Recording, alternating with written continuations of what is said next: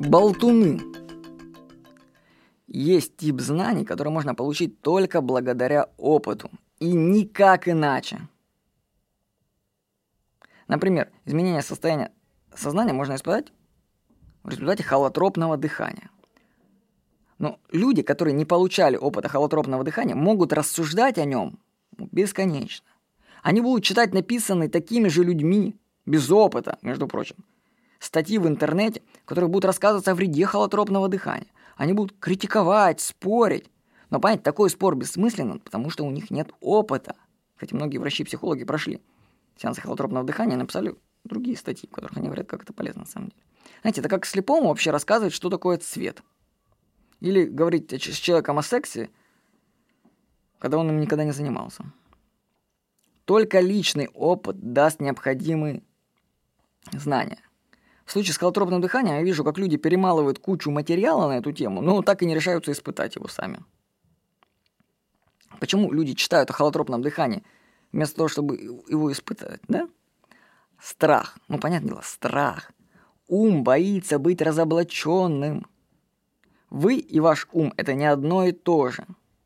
Если вы вообще это осознаете, что ваши мысли – это не вы сами на самом деле, то позиции ума пошатнутся. Ум – это инструмент, как калькулятор. Вы работаете на нем, но вы же не говорите, что калькулятор – это вы.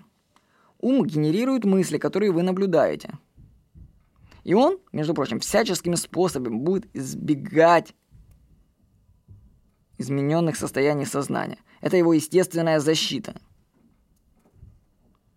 Понимаете? То есть Почему люди, почему люди, значит, не доходят до холотропного дыхания? Да просто их ум, понимая, что его сейчас вскроют и на, выведут на чистую воду, так сказать, он боится просто быть разоблаченным. Он же уже полный контроль над телом получил. То есть он слился с личностью человека.